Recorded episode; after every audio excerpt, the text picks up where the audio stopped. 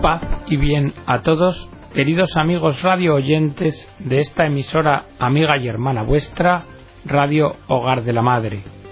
Bienvenidos a una nueva edición del programa El Galeón.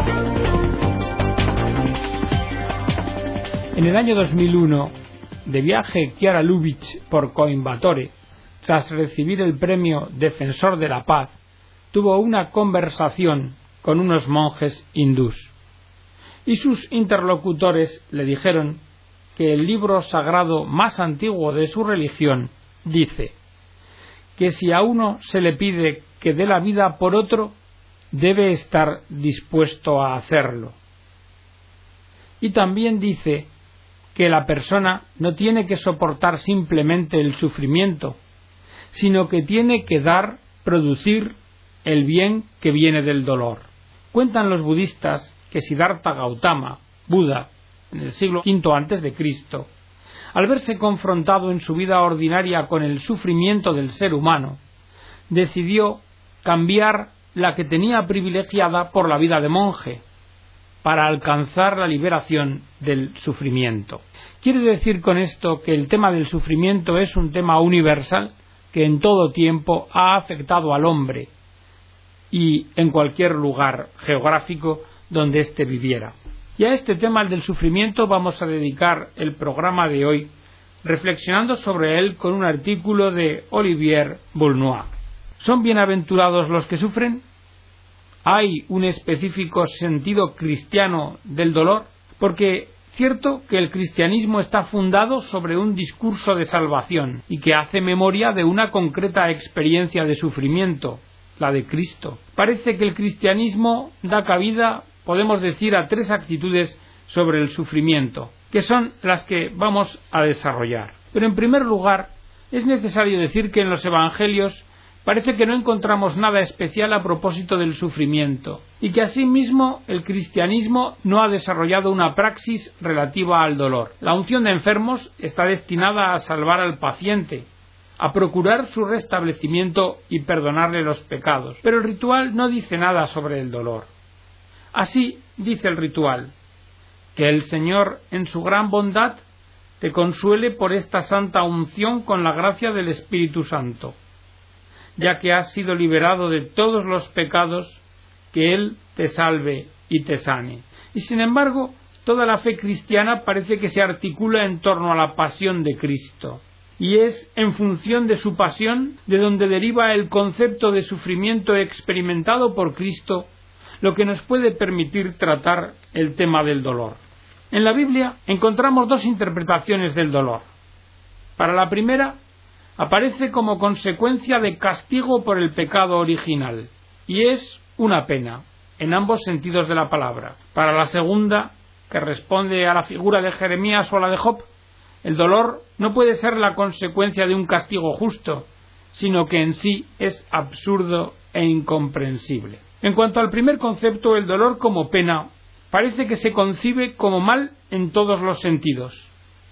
El dolor es un acontecimiento perturbador que no debería haberse producido, una manifestación de las fuerzas negativas que perturban el orden del mundo, y se explica profundamente como consecuencia de una falta cometida en el origen que acarrea dos tipos de penas.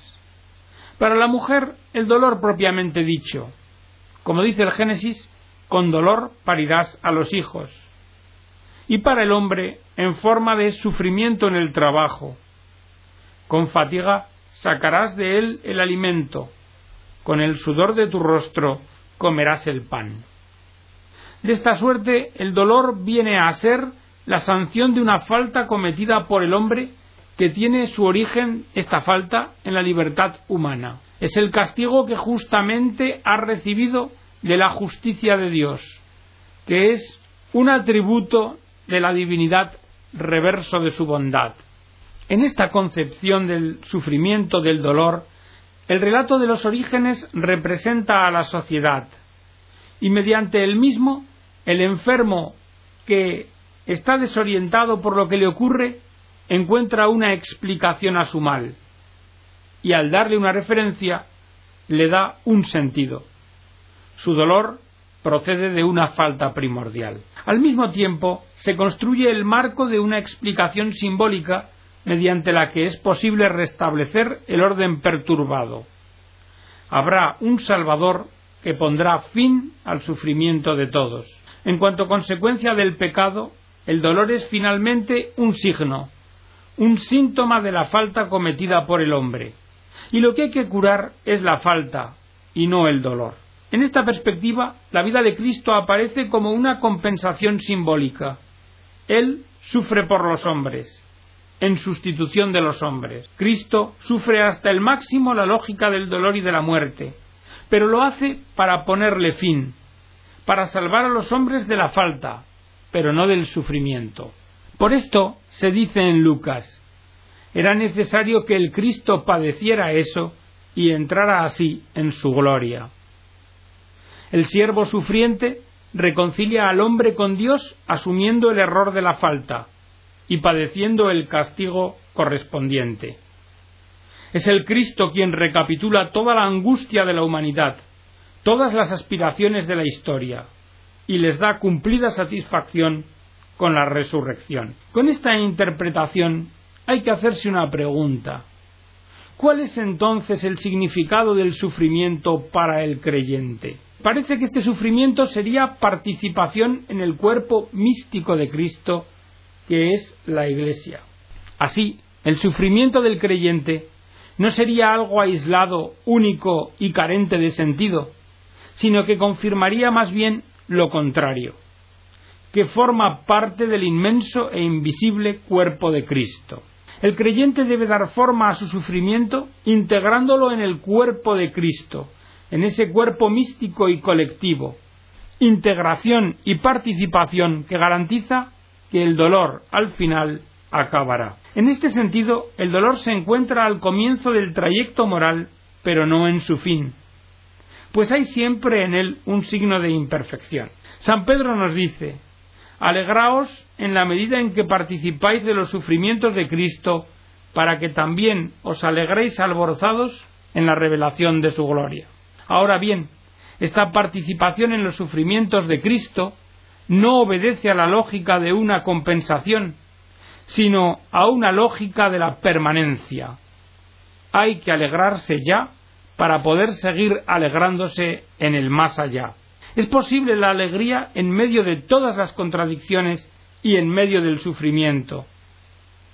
Alegría en medio del sufrimiento, como participación en el acontecimiento objetivo de la cruz, en donde Cristo glorifica al Padre.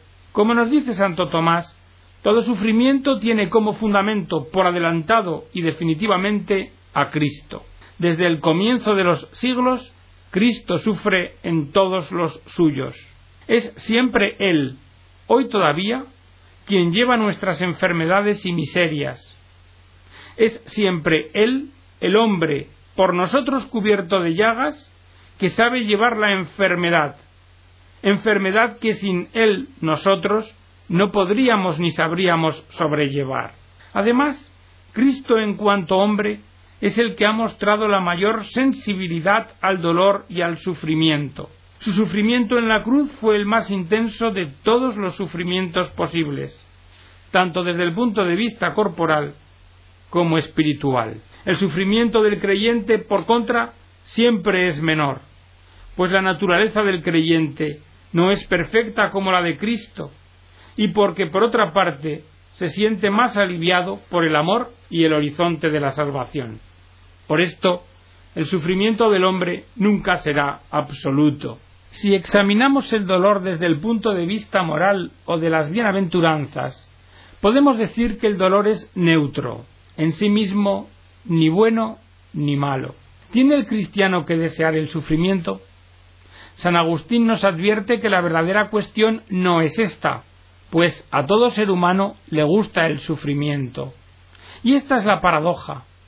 ¿Por qué será el hombre tan amigo de ir al teatro para sufrir allí de lutos y tragedias que por ningún motivo querría tener en su propia vida? Y es que al hombre le gusta el sufrimiento, pero no el suyo, el de los demás, el de los otros. A esta compasión se le conoce como misericordia, pero se trata de una misericordia en todo diferente a la de Cristo, pues ésta se complace en ver sufrir al otro en lugar de ayudarle. ¿Y de dónde procede ese placer? Pues procede del propio autodescubrimiento de sentirse como agente compasivo. Y sin embargo, cierto es que no podemos rechazar la misericordia. Pero ésta debería de adquirir otro sentido, ayudar al otro. Su sufrimiento en la cruz fue el más intenso de todos los sufrimientos posibles, tanto desde el punto de vista corporal como espiritual. El sufrimiento del creyente, por contra, siempre es menor, pues la naturaleza del creyente no es perfecta como la de Cristo, y porque, por otra parte, se siente más aliviado por el amor y el horizonte de la salvación. Por esto, el sufrimiento del hombre nunca será absoluto. Si examinamos el dolor desde el punto de vista moral o de las bienaventuranzas, podemos decir que el dolor es neutro, en sí mismo ni bueno ni malo. ¿Tiene el cristiano que desear el sufrimiento? San Agustín nos advierte que la verdadera cuestión no es esta, pues a todo ser humano le gusta el sufrimiento. Y esta es la paradoja. ¿Por qué será el hombre tan amigo de ir al teatro para sufrir allí de lutos y tragedias que por ningún motivo querría tener en su propia vida? Y es que al hombre le gusta el sufrimiento, pero no el suyo, el de los demás, el de los otros. A esta compasión se le conoce como misericordia, pero se trata de una misericordia en todo diferente a la de Cristo, pues ésta se complace en ver sufrir al otro en lugar de ayudarle. ¿Y de dónde procede ese placer? pues procede del propio autodescubrimiento de sentirse como agente compasivo. Y sin embargo, cierto es que no podemos rechazar la misericordia. Pero ésta debería de adquirir otro sentido, ayudar al otro en su sufrimiento, porque este es el tipo de misericordia verdadero, porque en este no hay deleite en el dolor.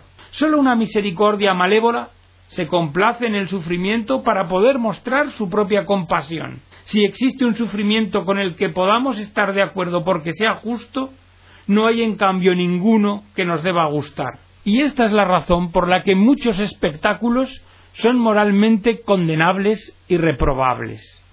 Ahora, llegados a este punto, su sufrimiento en la cruz fue el más intenso de todos los sufrimientos posibles, tanto desde el punto de vista corporal como espiritual. El sufrimiento del creyente, por contra, siempre es menor, pues la naturaleza del creyente no es perfecta como la de Cristo, y porque por otra parte se siente más aliviado por el amor y el horizonte de la salvación. Por esto, el sufrimiento del hombre nunca será absoluto. Si examinamos el dolor desde el punto de vista moral o de las bienaventuranzas, podemos decir que el dolor es neutro, en sí mismo ni bueno ni malo. ¿Tiene el cristiano que desear el sufrimiento?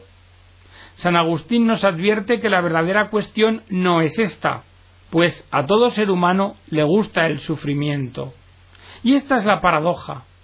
¿Por qué será el hombre tan amigo de ir al teatro para sufrir allí de lutos y tragedias que por ningún motivo querría tener en su propia vida? Y es que al hombre le gusta el sufrimiento, pero no el suyo, el de los demás, el de los otros. A esta compasión se le conoce como misericordia, pero se trata de una misericordia en todo diferente a la de Cristo, pues ésta se complace en ver sufrir al otro en lugar de ayudarle. ¿Y de dónde procede ese placer?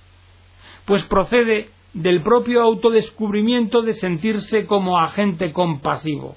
Y sin embargo, cierto es que no podemos rechazar la misericordia.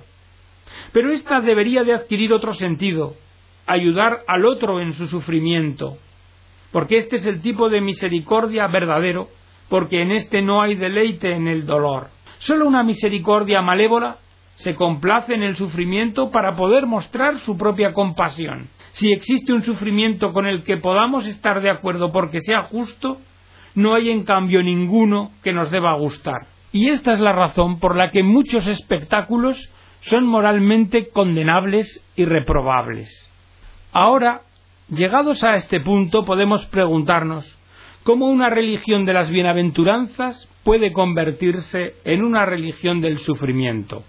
Para San Agustín estaba claro, si el hombre no paga su deuda haciendo lo que debe, la pagará sufriendo lo que debe. Para San Agustín existe un dolor que debe ser aceptado, o sea, que tiene un sentido moral. Y progresivamente el mundo cristiano llegó a tener una percepción estrictamente moral del dolor. Varias causas llevaron a esto. Pasó la era de los mártires y se abrió un periodo más tranquilo en el que la heroicidad de las virtudes llegó a ser equivalente del derramamiento de sangre. También se trató de justificar a Dios frente al mal del mundo. Y por último, se dio un aumento progresivo en el deseo de imitar a Jesucristo y a los santos.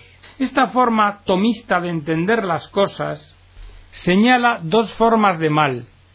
El mal de la naturaleza, que se relaciona con el límite propio de las criaturas, que es el mal que el hombre padece, y el mal moral, que es el mal que el hombre realiza. Frente a esto, Dios no quiere el mal, y no acepta ninguna falta moral cometida por el hombre. Pero sin embargo puede quererlo en el sentido en que puede querer ciertos defectos de la naturaleza como forma de castigar a los hombres, al tiempo que quiere un bien superior que incluya estos males o defectos. Así pues, para conservar el orden de la naturaleza, él quiere que los cuerpos se corrompan, lo que incluye la posibilidad del dolor. Y al querer la justicia, quiere también el castigo del pecador, lo que incluye o implica la realidad del dolor.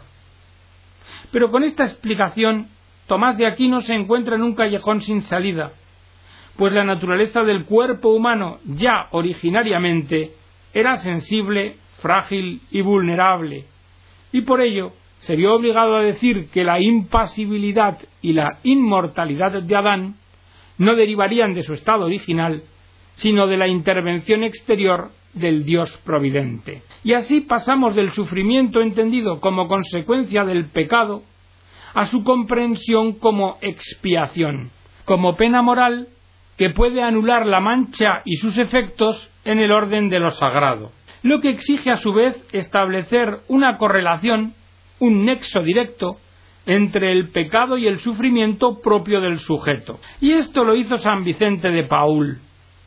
Nos dice San Vicente, el Salvador no llama bienaventurados a todos los que sufren y lloran, porque ni han sido conscientes de su felicidad, ni han hecho un santo uso de sus sufrimientos, cosa que hubieran hecho si hubieran estado convencidos de que todos los sufrimientos proceden de Dios, el cual nos los envía o como soberano que manifiesta su gloria, o como Padre que quiere corregirnos con misericordia, o como juez que quiere hacer justicia. En estos tres casos nos encontramos con una interpretación moral. En primer lugar, la idea de Dios soberano nos remite al sufrimiento aceptado y ofrecido como mérito, pues era necesario que Dios probara las almas de los justos para mostrar que eran dignas de Él, pues Dios las sometió a prueba y los halló dignos de sí. O sea, gracias al sufrimiento sabe Dios si el hombre es digno de su elección. Y esta doctrina va acompañada de la teoría del sacrificio. Bien sabemos que el sacrificio es el acto más perfecto de nuestra religión, aquel que de forma más excelente honra a Dios. En segundo lugar, la lógica de la corrección. Un Dios que nos envía los sufrimientos para corregirnos como un Padre amoroso. Porque el Señor reprende a aquel que ama como un padre a su hijo querido. Nunca dejéis de sufrir, pues es el modo como Dios trata a sus hijos. Pues qué hijo no es castigado por su padre. Al contrario, más bien, la falta de sufrimiento parece ordinariamente indicio de reprobación. Y en tercer lugar, un Dios como juez. La purificación. El sufrimiento o la pena tienen la función de purificar. Sufrir es purgar una pena, o sea, experimentar en el más acá el tiempo destinado al purgatorio. En el sufrimiento se restablece la justicia original mediante la satisfacción en un tiempo en el que Dios es un juez favorable que pone a nuestro alcance los medios para satisfacer las exigencias de la justicia. Y así, el sufrimiento permite de este modo la unión de juicio, castigo y remedio. Lo cierto es que todas las reflexiones que hemos hecho apuntan al mismo fin. Dado que es absolutamente necesario sufrir por Dios, hagamos de esta necesidad una virtud. La necesidad del sufrimiento se convierte así en verdad moral. Si es imposible eliminar el sufrimiento, hay que darle un sentido moral. Y no olvidemos en ningún momento que San Vicente de Paul fue aquel que se consagró totalmente al servicio de los afligidos, y que su interpretación moral del sufrimiento de ninguna manera excluye, sino que incluye totalmente la caridad, especialmente en su manifestación de ayuda y atención al que sufre. Y en este mismo sentido, Foucault escribía El sufrimiento y la sabiduría se vinculan en la unidad de una experiencia concreta. Todo sufrimiento tiene un sentido moral, porque refrena la falta, fortalece la virtud y apoya a la salud. Lo cierto es que esta forma de entender el dolor y el sufrimiento entraron en decadencia en el siglo XIX por la concurrencia de varios factores. Primero, por la crítica de la pena. La penalización del dolor choca con un problema. ¿Cómo establecer la proporcionalidad entre los pecados y el sufrimiento del paciente? Siempre la hay. En realidad, esta idea convertía a Dios en el culpable del sufrimiento del individuo y conducía al ser humano a la culpabilidad, al resentimiento y al odio contra sí mismo. En segundo lugar, también la decadencia se produce por el nuevo reparto de papeles entre las dos disciplinas que tratan de la salud, la medicina y la religión. Durante la curación, médico y enfermo se relacionan entre sí. El primero habla desde la teoría y la práctica de la ciencia médica. El segundo describe su sufrimiento. El sufrimiento y el conocimiento así se relacionan mutua y recíprocamente en el espacio de una experiencia común, el historial clínico. El dolor queda como externalizado y objetivado, y de esta suerte se le separa de su verdad, porque el dolor tenía un aspecto simbólico, y queda reducido a la oscura unidad de sus componentes psíquicos y somáticos. Un tercer factor que incide en aquella decadencia que hemos dicho es la lucha por eliminar el sufrimiento. Se quiere eliminarlo. El tratamiento médico del dolor, con la invención de la anestesia, los analgésicos, las unidades del dolor, no podría entenderse sin esa mutación intelectual más amplia. La causa de este cambio es la nueva forma de percibir el dolor y el sufrimiento como realidad en sí misma considerada. Y a todos estos factores habría que añadir el redescubrimiento posterior de la dimensión psíquica del dolor, descubrimiento de Sigmund Freud, quien detecta un deseo de muerte y el sentimiento del sufrimiento psíquico.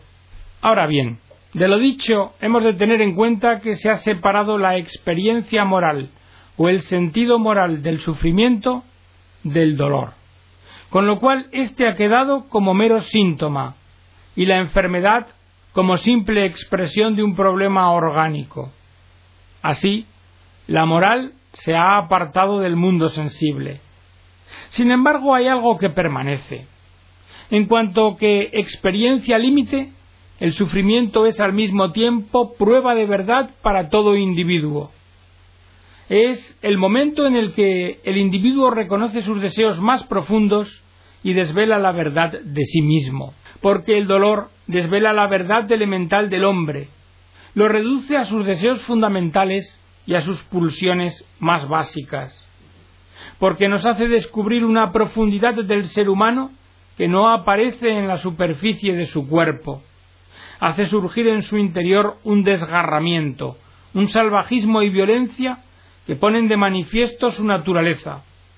Experimentar el dolor es experimentar la verdad de lo que carece de razón, de lo absurdo, de lo que no tiene sentido. Y también porque hace surgir la contradicción de la existencia social del hombre, puesto que por una parte el sufrimiento es algo totalmente íntimo, pero por otra no hay compasión alguna que nos permita sentir el sufrimiento del prójimo. El sufrimiento del enfermo se convierte en una angustia para los demás. El dolor quiere a su víctima solamente para él, la priva de su autonomía y la separa del mundo de los vivos. De este modo, el dolor se manifiesta y se percibe como pura desgracia. Un espacio en el que reina el mal, la sinrazón, sin otra explicación que la simplemente biológica, carente de justificación moral y de sentido alguno. Y así, al ser privado de su sentido expiatorio y consolador, el dolor se vive como algo que causa estupor. Y aquí, en este momento, es donde se constata y viene la paradoja. Junto con este expolio del dolor, de su pérdida de sentido o estatuto simbólico, el cristiano percibe, sin embargo, más que en cualquier otro momento, la prueba de un verdadero encuentro con Dios, un encuentro indescriptible, inefable y sin embargo fundamental. Ahora el paciente ya no interpreta la muerte de Cristo como una redención del pecado original, sino que la aproxima más bien a la figura de Job, el justo sufriente. Y en ese punto comprende que su sufrimiento no es ni un castigo ni una expiación. Al igual que Job, Cristo es inocente. Ningún cristiano rechaza esto. Al acercar a Job la figura de Cristo, viendo en aquel el prototipo del sufrimiento sin explicación alguna, el cristiano no descubre el sentido de su sufrimiento, sino la sinrazón de su interpretación moral, su carácter absurdo. Y del mismo hecho de la incomprensión, al cristiano le resulta una cercanía. Lo que no tiene sentido alguno ha sido experimentado por un Dios que se hizo hombre. El sufrimiento se reconvierte en comunión con la persona de Cristo, como obediencia que confía en lo incomprensible. Y hasta aquí, queridos amigos, la edición del programa de hoy, con el deseo de que haya servido para edificaros y acercaros un poco la comprensión o la reflexión sobre este misterio de todos los tiempos que es el sufrimiento y su significado. Que Dios os bendiga a todos.